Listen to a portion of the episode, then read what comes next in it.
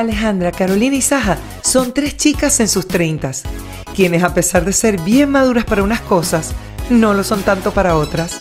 Aquí se habla de mujeres con mujeres, por y para mujeres. Únete a esta conversación entre amigas para juntas derrumbar la idea de ser adultas mientras ellas viven su mundo entre pepas y canas. Bueno, operando este helicóptero llamado Entre Pepas y Canas, Carolina. Bueno, aquí estamos mejorando el audio, tratando de hacer lo mejor posible cada episodio. Este, y hoy venimos con un tema súper, súper, súper interesante, por no decir lleno de chisme, y es nuestras experiencias con los peores jefes. Uh, A ver, ¿quién comienza? ¿Quién comienza con su mala experiencia? Comienza tú, que estás emocionada por contar. Yo he tenido malos jefes en mi vida, pero malos experiencias traumáticas que hasta el día de hoy hay palabras que me, tú me repites y a mí se, es como que me da un escalofrío por el cuello. Qué fuerte. Pero tuve una jefa que, a ver, eso es una historia larguísima, de dolor y lágrimas, pero es como que una historia amaga, ¿cómo sería? Agridulce, porque fue la jefa con la que aprendí más en mi vida o sea, me dejó conocimiento, pero del, no conocimiento emocional, de crecimiento personal, no, conocimiento, sino conocimiento de verdad de, de mi negocio, pero al mismo tiempo era terrible, era una nazi. Casi, o sea, era una cuestión, yo me acuerdo que cuando yo, yo tomé la decisión de que yo no iba a continuar, o sea, como que ya aquí, fue porque no, nos reunió a todos, o sea, así por videollamada, porque todos éramos de distintas partes del, del mundo. Era una venezolana, este, y agarró y nos reunió y nos dijo, ay, bueno, mire, están haciendo el trabajo bien, pero, este, ya yo estaba, o sea, hasta que está la coronilla, porque esa no me respetaba el horario, yo no dormía, tenía un estrés, me dieron dos mental breakouts con ella, porque me, estresaba demasiado, era todo era para allá, todo era un desorden en cuanto a las actividades, no había como que una cuestión de hoy me toca hacer esto y mi horario de trabajo es este a este, no, sino que todo era siempre como que, no sé, como que un apuro, un azor, una cosa. Y en esa reunión, nos reúne, nos silenció el micrófono a todos. O sea, nadie habla, solo ella. Nadie habla. Este, y nos dijo, bueno, lo están haciendo bien, de verdad que los felicito, pero eh, ustedes tienen que entender que a mí no me importa si ustedes tienen hambre, a mí no me importa si ustedes tienen sueño, a mí no me importa si ustedes están enfermos.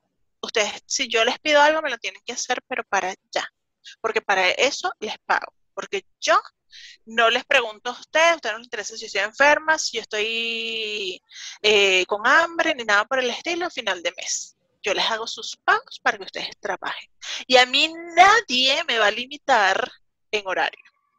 Oh, wow. O sea, yo digo que eh, hasta que no esté listo el trabajo, no se pueden ir a comer, no pueden ir a dormir, no pueden. Y yo, más o menos, o sea, yo estaba así como que, ¿es en serio? O sea, yo estoy escuchando esto de verdad.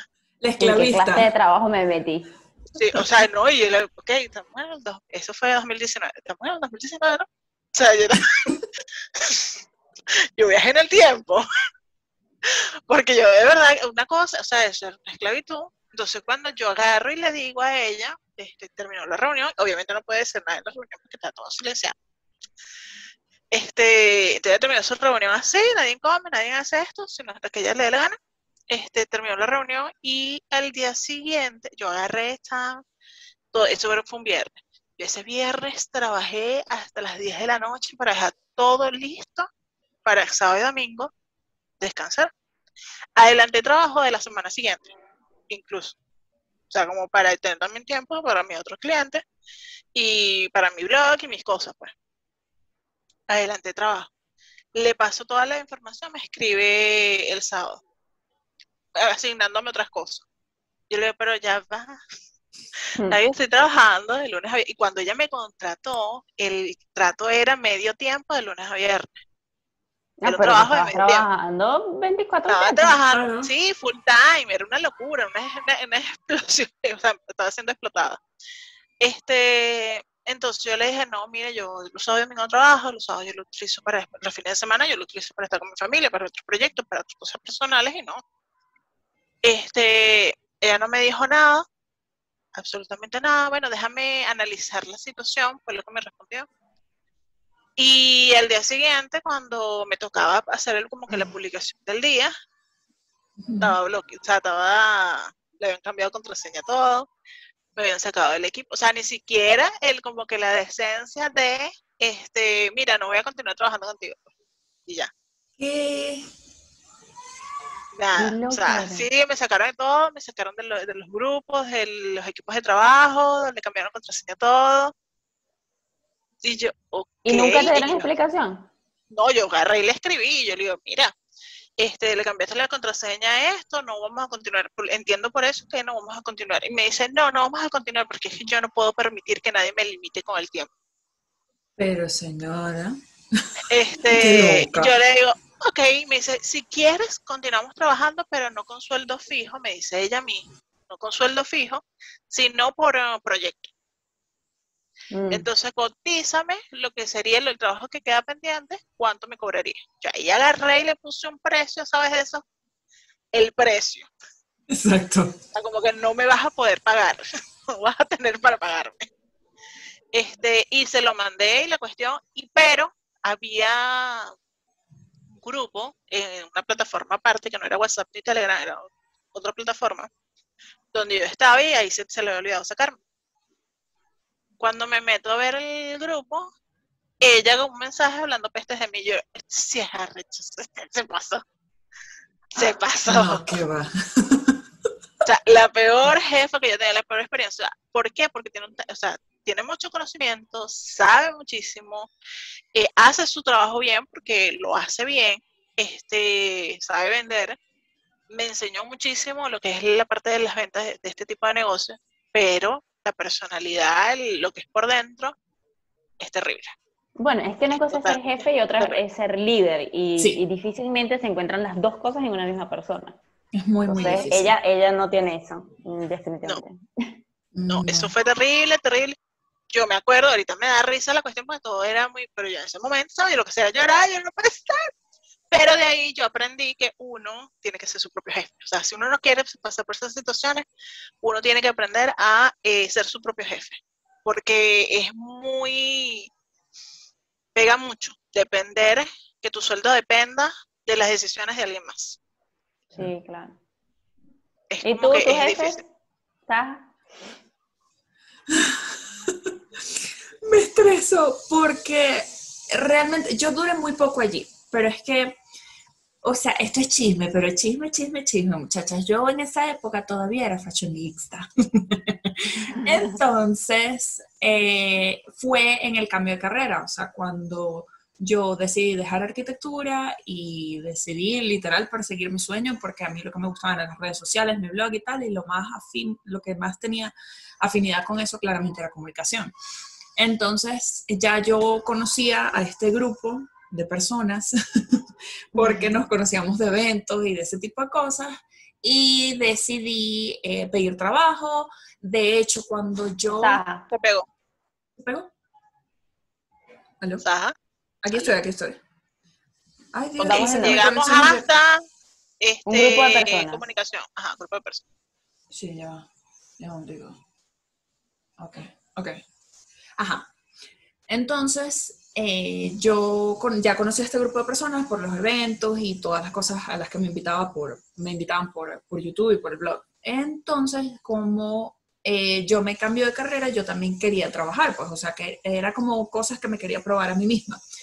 Eh, estuve trabajando allí como community manager, aprendí un montón, pero un montón, un montón. Pero había cosas que a mí me llamaban mucho la atención. Éramos un grupo de trabajo, un grupo de un montón de chamos, y era como, me dejaban como a la expectativa. ¿En qué sentido? En que, ay, bueno, yo hacía un comentario o preguntaba cosas y me decían así como, ay, tan linda, ya pronto te vas a dar cuenta. Y yo, "Hmm". siempre me quedaba como, con la curiosidad que está pasando hasta que empecé a conocer el carácter eh, dictador y agobiante de mis jefes.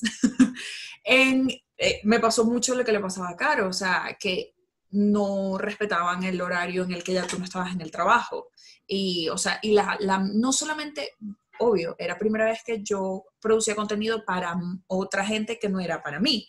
Entonces había rubros en los que yo no estaba muy ducha y también, o sea, había marcas que a mí me tocó manejar que la personalidad era como que no estaba muy bien definida, como por ejemplo, vamos a suponer eh, que yo les digo, muchachas, ¿qué opinan ustedes de, a ver, una marca, Louis Vuitton? Entonces ustedes me digan, bueno, Louis Vuitton es así, así, asado, y los dueños de esa marca lo querían llevar como algo completamente distinto que era como, bueno, está bien, lo voy a hacer porque es lo que me toca hacer, pero no estoy muy de acuerdo. Entonces, claro, cometía como muchos errores y no era el que yo metiera la pata, porque está bien, lo estaba, lo estaba haciendo mal, sino la manera en cómo me corregían. O sea, yo conocí una cara completamente distinta de estas personas que quedé como, quedé traumatizada también y que también sentía lo que le pasó a Caro, o sea, que yo necesito ser mi propio jefe porque llegaba un punto, había una marca que era eh, de accesorios y demás, que era fin a lo que yo trataba en Fashionista. Entonces yo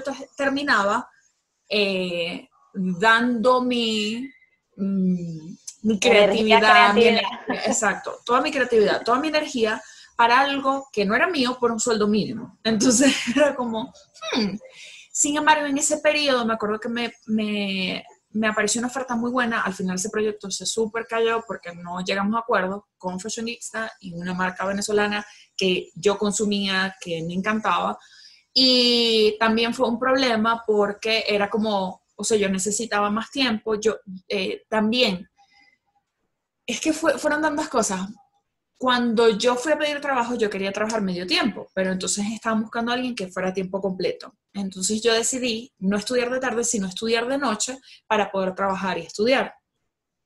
Entonces, habían cosas como, por ejemplo, el almuerzo, yo prefería que me, que me, lo disminuyeran o que, ¿sabes?, para poder salir más temprano, porque realmente yo no me tardaba, no sé, daban por, era, era bastante el tiempo de almuerzo y yo no necesitaba tanto tiempo, podía podíamos como correr el horario, yo salir más temprano, no me permitían salir más temprano, salir de allí a hora pico a la universidad, siempre terminaba llegando tarde, o sea, fueron como muchas cosas y después ellas como que les molestó de alguna manera que yo, a mí me saliera esta oportunidad de, de, de una alianza con una marca grande, no sé qué, que no tenía nada que ver con ellas porque o sea, antes de yo llegar allí ya yo era alguien, no es como que yo llegué aparecida, sino tampoco, o sea, si yo no hubiese tenido el perfil, no me hubiesen contratado.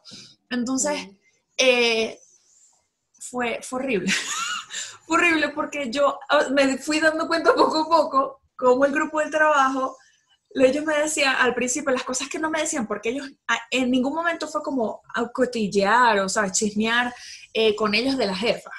O sea, no te eh, predispusieron. No, no te predispusieron a la situación. Nunca. Sino fue como, tú mm. tranqui, tú te vas a dar cuenta. y literal me fui dando cuenta y, dije, no, yo no. O sea, y también mm, yo no quiero seguir haciendo esto, me estoy estresando demasiado. Aparte, yo tengo que estudiar, yo necesito, o sea, era la tercera universidad por la que yo estaba pasando, era mi segunda carrera, entonces, ¿sabes? Son todos estos prejuicios, yo necesitaba probarme a mí misma que yo podía hacerlo, y era como, literal, mi mamá un día, aparte iba súper temprano al gimnasio, yo iba al gimnasio, me bañaba en el gimnasio, de ahí me iba a la oficina, de la oficina salía corriendo a la universidad, en la universidad en todas las primeras clases yo llegaba tarde, llegaba en tacona, nada más se escuchaba la puerta y yo, permiso, se escuchaba en tacona, ta, ta, ta, llegaba, me sentaba, al final medio escuchaba de qué coño estaban hablando y alzaba la mano para intervenir, porque era como yo necesitaba probar que yo lo podía hacer pero me estaba afectando literal mi salud, o sea, era una cosa que ya... O sea, que me estás contando y yo tengo un ataque de ansiedad. Exacto, exacto. Entonces, mi mamá, que es lo más hermoso del mundo, me dijo, ¿cuánto te estás pagando? Yo te lo pago, pero déjase de... yo, mamá, pues no podéis ser así, está en alcahueta. Pero, pero es que no tiene sentido, o sea, si no te está dando tiempo ni siquiera de producir tus propias cosas, tus tu cosas de YouTube, no sé qué, del blog, y al final renuncié. Pero una al final no, me pagó.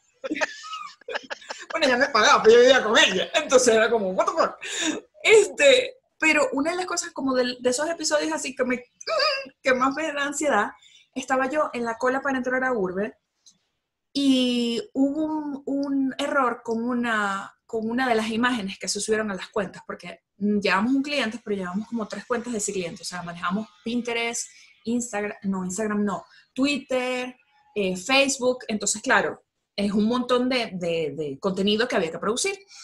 Y yo, o sea, se me pasó y de hecho se subió así, se aprobó así, porque todo obviamente pasaba por un, una revisión y hubo una imagen que estaba como, se pixeló, no estaba lo suficientemente grande.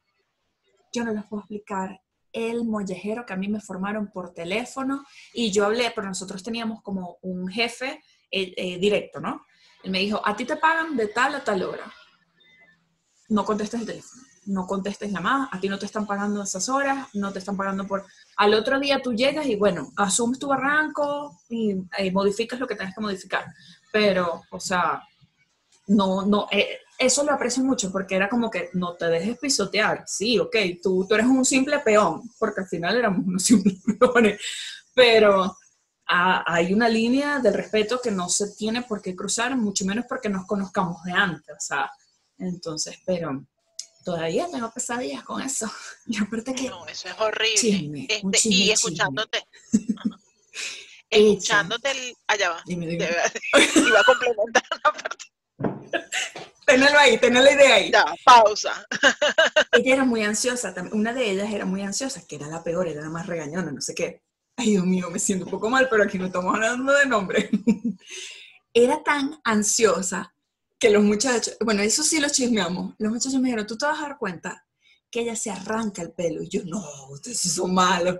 Se arrancaba, le daban como ansiedad y ella tenía como sus calvitos porque es literal, o sea, no sé si era la ansiedad, ¿sabes? Como esa gente que se enrolla el pelo en el dedito y se lo arrancaba, pues. O sea, ella tenía, literal, tenía como unos calvitos porque se arrancaba el pelo.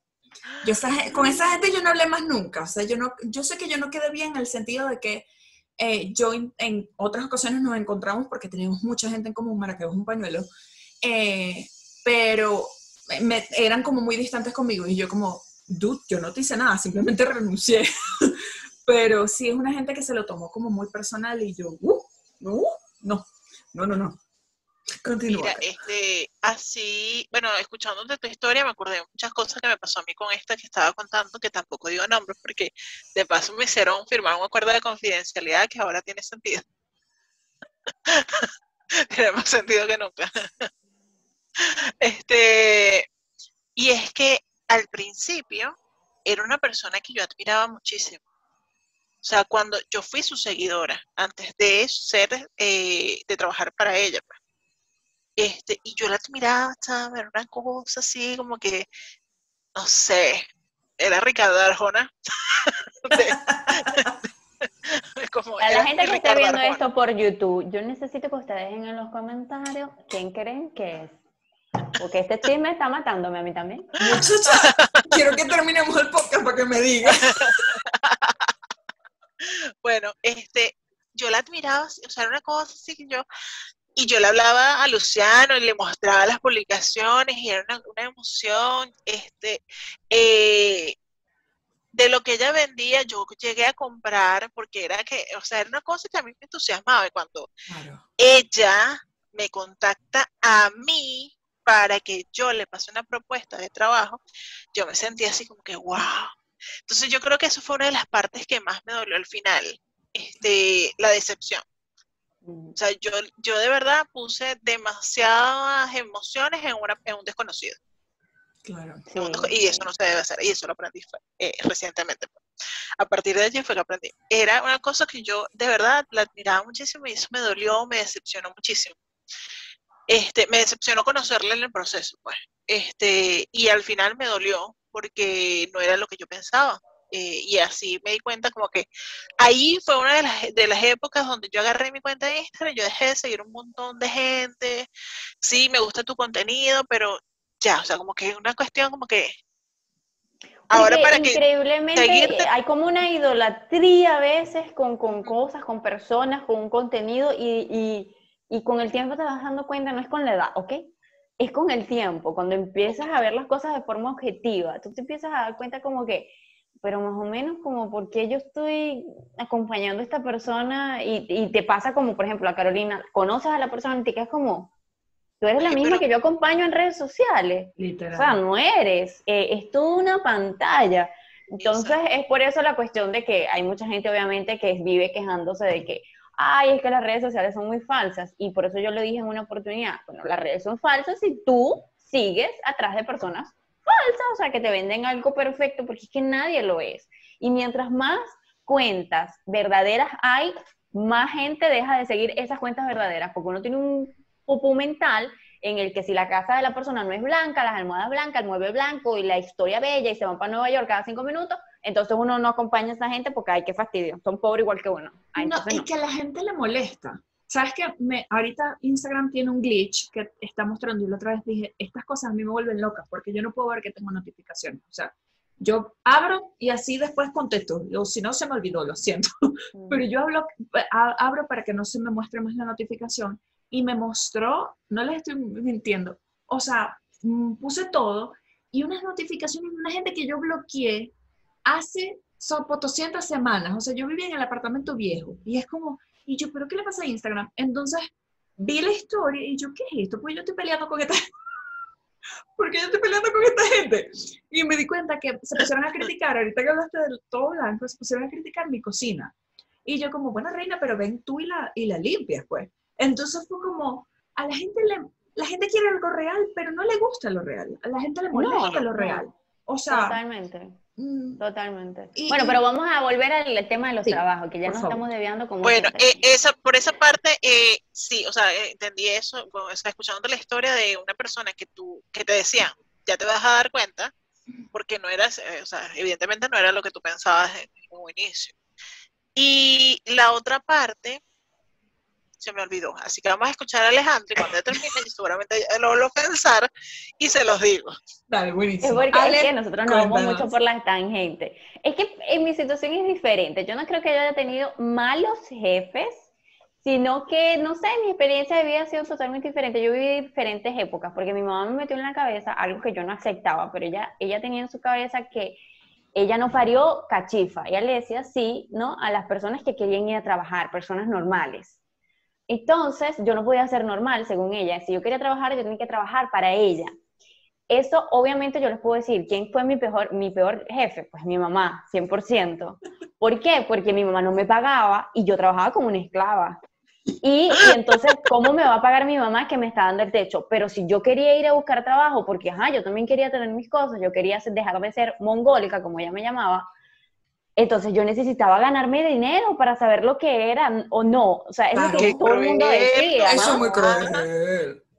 Pero mi mamá decía que no, mi mamá decía que no, ¿para qué? Si ella tenía negocio, si eso es malísimo, ella no parió hija para que esté aguantándole grito a otro, para eso le aguantaba el grito a ella.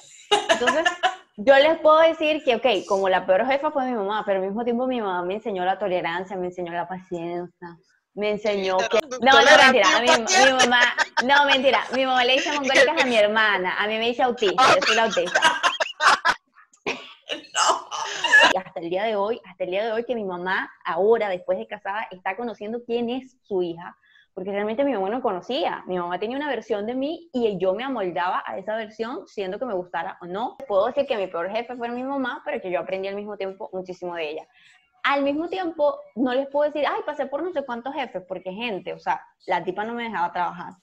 Cuando voy a trabajar como enfermera, este, que era lo difícil, la actitud de las enfermeras, porque yo estaba enamorada de mi carrera, o sea, yo estaba enamorada. Yo, ¿Y qué me afectaba en la enfermería? Pues la misma actitud de la gente, fuera de la situación Venezuela, del pago y todo lo demás, era la actitud de las enfermeras. O sea, tú no te das el puesto que tú te das, porque si tú te vas para Estados Unidos como enfermera, usted se especializa, por ejemplo, en un servicio que a mí me fascina, y tú no te llamas más enfermera, a ti te llaman especialista tal. ¿Por qué? Porque ya tú tienes un estatus, pero tú tienes que darle estatus a tu carrera. Entonces, en fin, por ahí. Después yo trabajé en una tienda, me acuerdo que en una tienda de ropa, en, en un centro comercial allá en Venezuela, antes de venirme para acá justamente, yo trabajé en varias cositas así aparte, pero pequeñas. Yo Yo, trabajé hasta limpiando, tienda. yo, yo trabajé hasta, en una tie- hasta trabajando en un, en un edificio como persona que limpia, y eso nadie lo cree. Y yo, yo no tengo pena de decirlo, porque yo sabía que Dios me estaba preparando, porque yo no sabía lo que se me iba a presentar cuando yo saliera de Venezuela. Y ya yo estaba mayor, yo no, yo no fui una chama que buscó trabajo desde los 18. O sea, yo tenía que aprender de todo lo que saliera por ahí. Entonces, en esa tienda, ¿qué me pasó? No era mi jefe, porque mi jefe, la que era gerente de la tienda, estaba feliz conmigo desde el primer día, sino eran las chicas que vendían, las otras vendedoras. ¿Y qué hice yo? O sea, las tipas no me hablaban, las tipas no querían decirme cuál era la forma de doblar la ropa, las tipas no me decían cómo es que se limpiaba la tienda, que era algo súper sencillo, pero no me hablaban. Yo decía buenos días, buenas tardes. ¿Qué pasó? Que yo dije, o sea, yo soy luz en medio de las tinieblas, yo no tengo que ser igual que las demás personas que ahí voy. Eso era el contrario de mi mamá. Entonces yo agarraba y yo decía todos los días, buenos días, buenas tardes, buenas noches, buenos días, y nadie me respondía y yo, buenos días, buenas tardes, buenas noches. Esa gente lloró cuando yo entregué mi carta de renuncia porque me iba a casar. Todas las vendedoras hasta el día de hoy me escriben, chama, que te extraño, que no sé qué, que no sé qué más. Por eso mismo, porque tú tienes que ser luz en medio de las tinieblas. Entonces, ahí nunca han sido mis jefes, han sido siempre la gente. Aquí en Brasil, ¿qué me pasó? Eh, yo tuve una jefe súper dura, en la primera ciudad donde yo viví, súper dura, la tipa era igualita a mi mamá. Gritaba, quería que hiciera 700 cosas al mismo tiempo y todo era para allá. Y entonces yo me acordaba mucho de mi mamá y yo me sentía bien. Porque ya yo ya había pasado por ese nivel de estrés, mamita. Entonces, ¿qué, qué, qué, qué, qué? Ya yo estaba relajada era muy fuerte, era muy cansón, pero a mí me gustaba porque era trabajo de oficina y, a mí me gusta el trabajo de oficina. Eh, después de eso me fui a la tienda de maquillaje, que bueno, ustedes alguna tienen que haber visto en algún punto, porque yo hablo de esa marca hasta, hasta por los codos, y es porque me siento muy orgullosa, porque es un venezolano casado con una brasilera, triunfó, él está trabajando con su carrera, él es maracucho, él está trabajando con su carrera químico en Brasil, está ganando la data que da miedo. Y, o sea, y es muy chistoso porque no parece maracucho. O sea, el acento lo pierde de repente, yo le saco la piedra.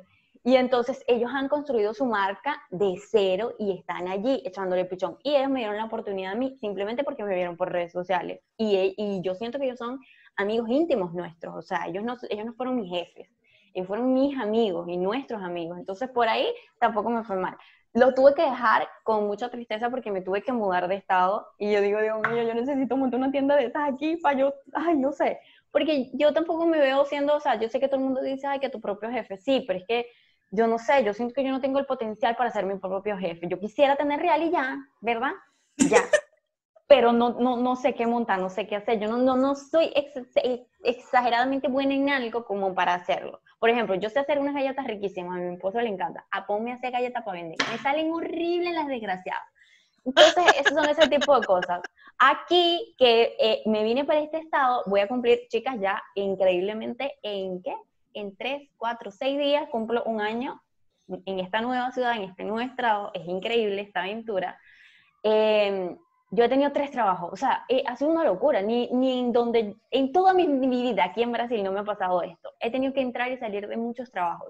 En el primer trabajo yo estaba feliz porque era un, un trabajo de oficina, y eso a mí me encanta, tenía un uniforme espectacular, todo así ejecutivo, que yo parecía tipo una aeromosa, que eso me fascina, me da miedo los aviones, pero me gusta cómo se visten. Y me veía súper linda, era una estética y tal, y que yo me sentía súper confiada. Ustedes no se imaginan lo confiada que yo estaba en ese trabajo. Y al final de cuentas me dijeron así, sabes, te tienes que ir porque tú no hablas bien.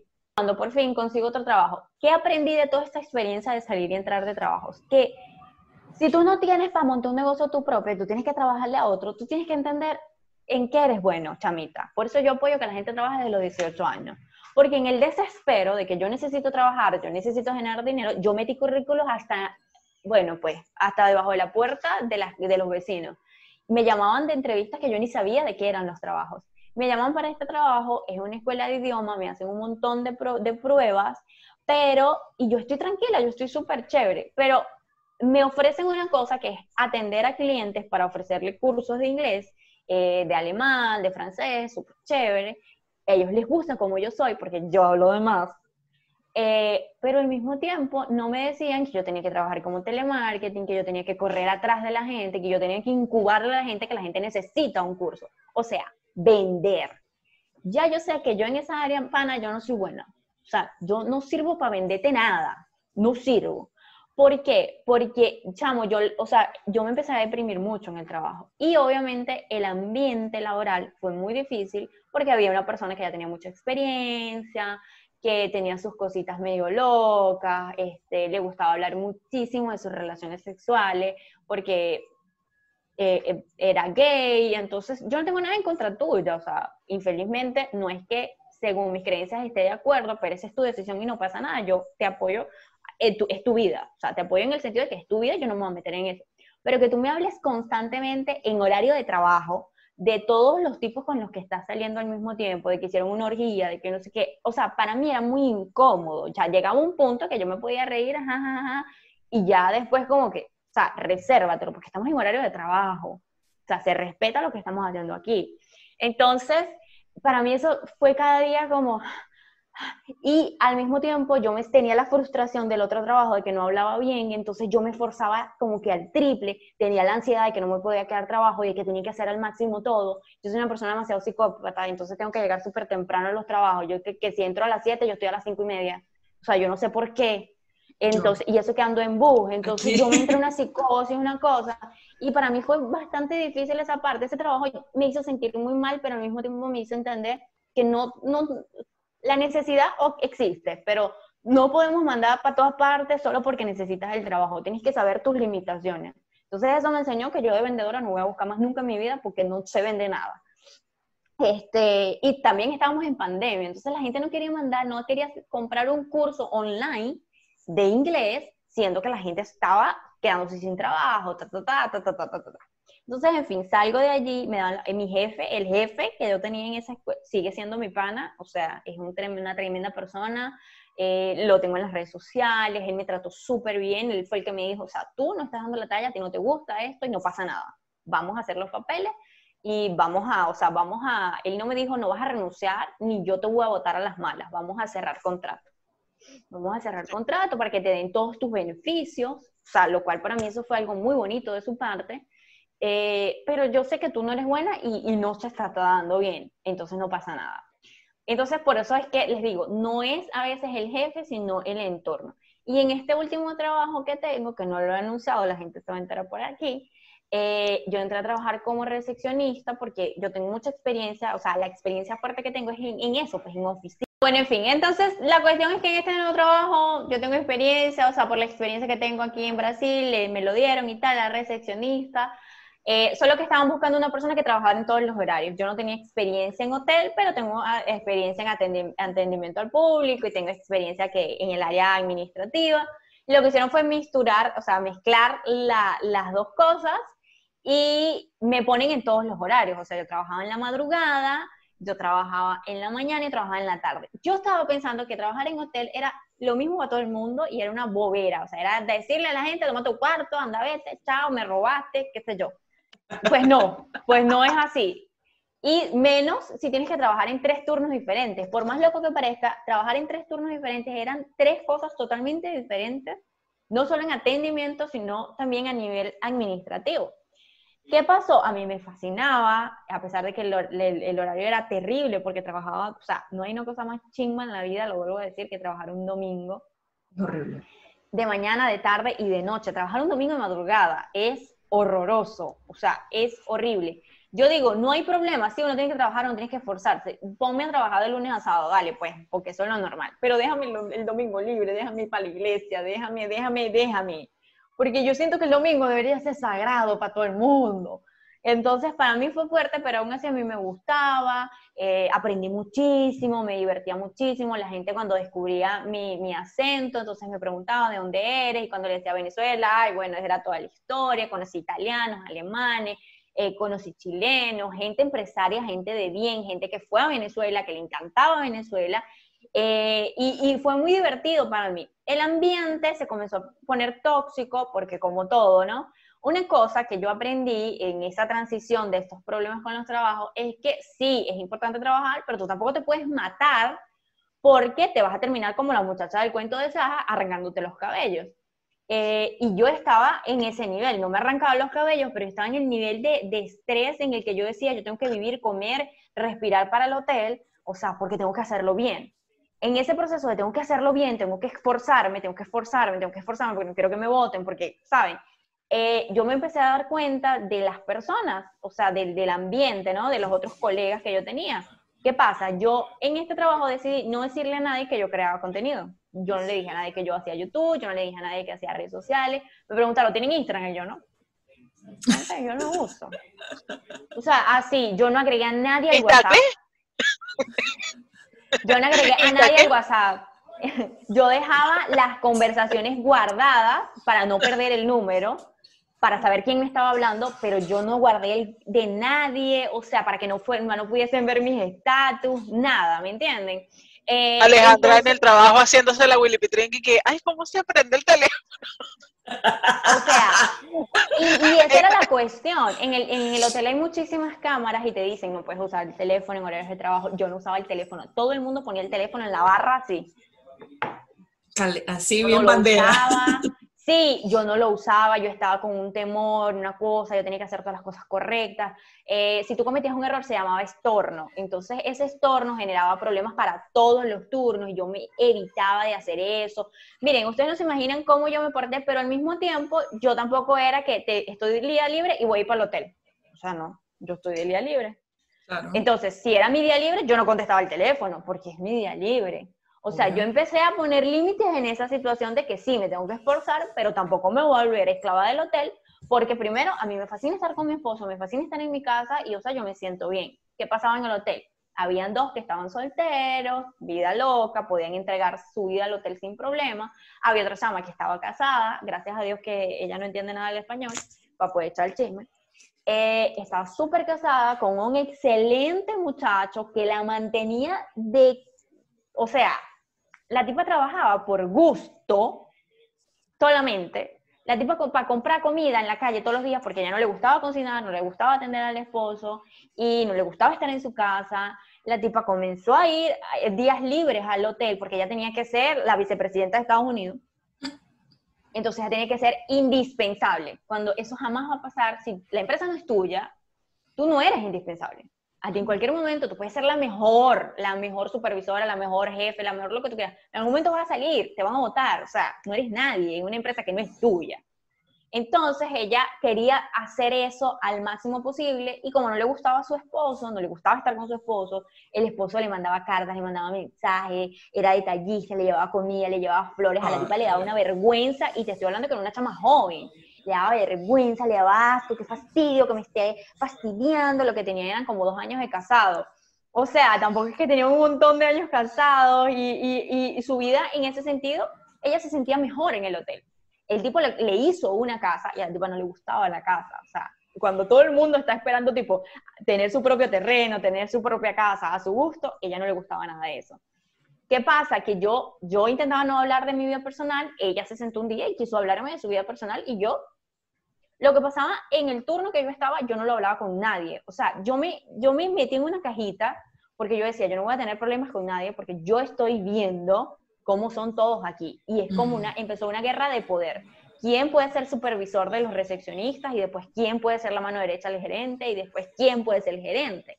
Y yo dije, ya va. O sea, yo no voy a ¿cómo les explico? No es una cuestión, sí, yo soy una persona que se autosabotea mucho, pero al mismo tiempo yo decía, pero yo estoy haciendo mi trabajo bien y yo estoy haciendo lo que me corresponde. Yo no tengo que estar por ahí ventilando, mira, yo hice lo de fulanita porque fulanita no lo hizo y yo lo hacía. O sea, yo hacía lo que otros turnos no lo hicieron porque yo decía, estamos trabajando en equipo. Yo pensaba que era así como uno tiene que trabajar. Eh, y yo decía, chévere, o sea, yo hago mis responsabilidades y si puedo ayudar con responsabilidades de otros, pues no pasa. Y no tengo que decírselo a nadie, no tengo que ir allá a la matí, a los jefes de los jefes y decirle, mira, yo, yo me la como, yo hago esto, yo hago lo otro. No, yo intentaba, o sea, ser calladita, trabajamos en equipo. Yo no tengo que estar acusándote a ti de que dejaste de hacer algo que te, te correspondía hacer. Porque yo había pasado por todos los turnos y sé lo complicado que son todos los turnos. ¿Qué pasa? Que un muchacho que trabajaba allí comenzó a salir con la muchacha, o sea, la muchacha le empezó a montar cacho al, al esposo con otro de los colegas. Ah, pero ahí nadie. Lo vi venir, lo vi venir. Ahí los jefes, no, no, nadie se estaba dando cuenta. Y empezó esa guerrita de poder y todo, este, fueron unos días complicados eh, para ir a trabajar, volver, no sé qué más. ¿Y qué pasa? Que cuando yo vuelvo, nadie me habla, nadie me ve a la cara, todo era como un secretismo, un Ahí se me activó la alarma, porque vengo de el trauma de que todo el tiempo me vienen votando. Y ahí se me activó la alarma. O sea, yo estaba trabajando sobre horario, se me quiere votar. Y yo le dije a mi esposo, esta gente me quiere votar, lo que quieren hacer es que yo renuncie por el cansancio. Como nosotros sabemos que lo único que se respeta al 100% en Brasil es la ley del empleado, yo dije, pues no, yo voy a aguantar mi pela. Que no me hablaban, los mismos colegas no me hablaban, todo el mundo sabía que me, iban que me querían votar, pero nadie me lo decía. Y, o sea, eh, los hoteles tienen esa cuestión de Trick Advisor y esas cosas, ¿no? Donde punteas el Google y tal, que tú punteas a los hoteles, el atendimiento. Todos los días llegaba eh, la funcionaria Stephanie, súper buen atendimiento, me encantó cómo me trató, súper buena recepcionista. Todos los días llegaba. Entonces, no era que yo estaba haciendo mal mi trabajo.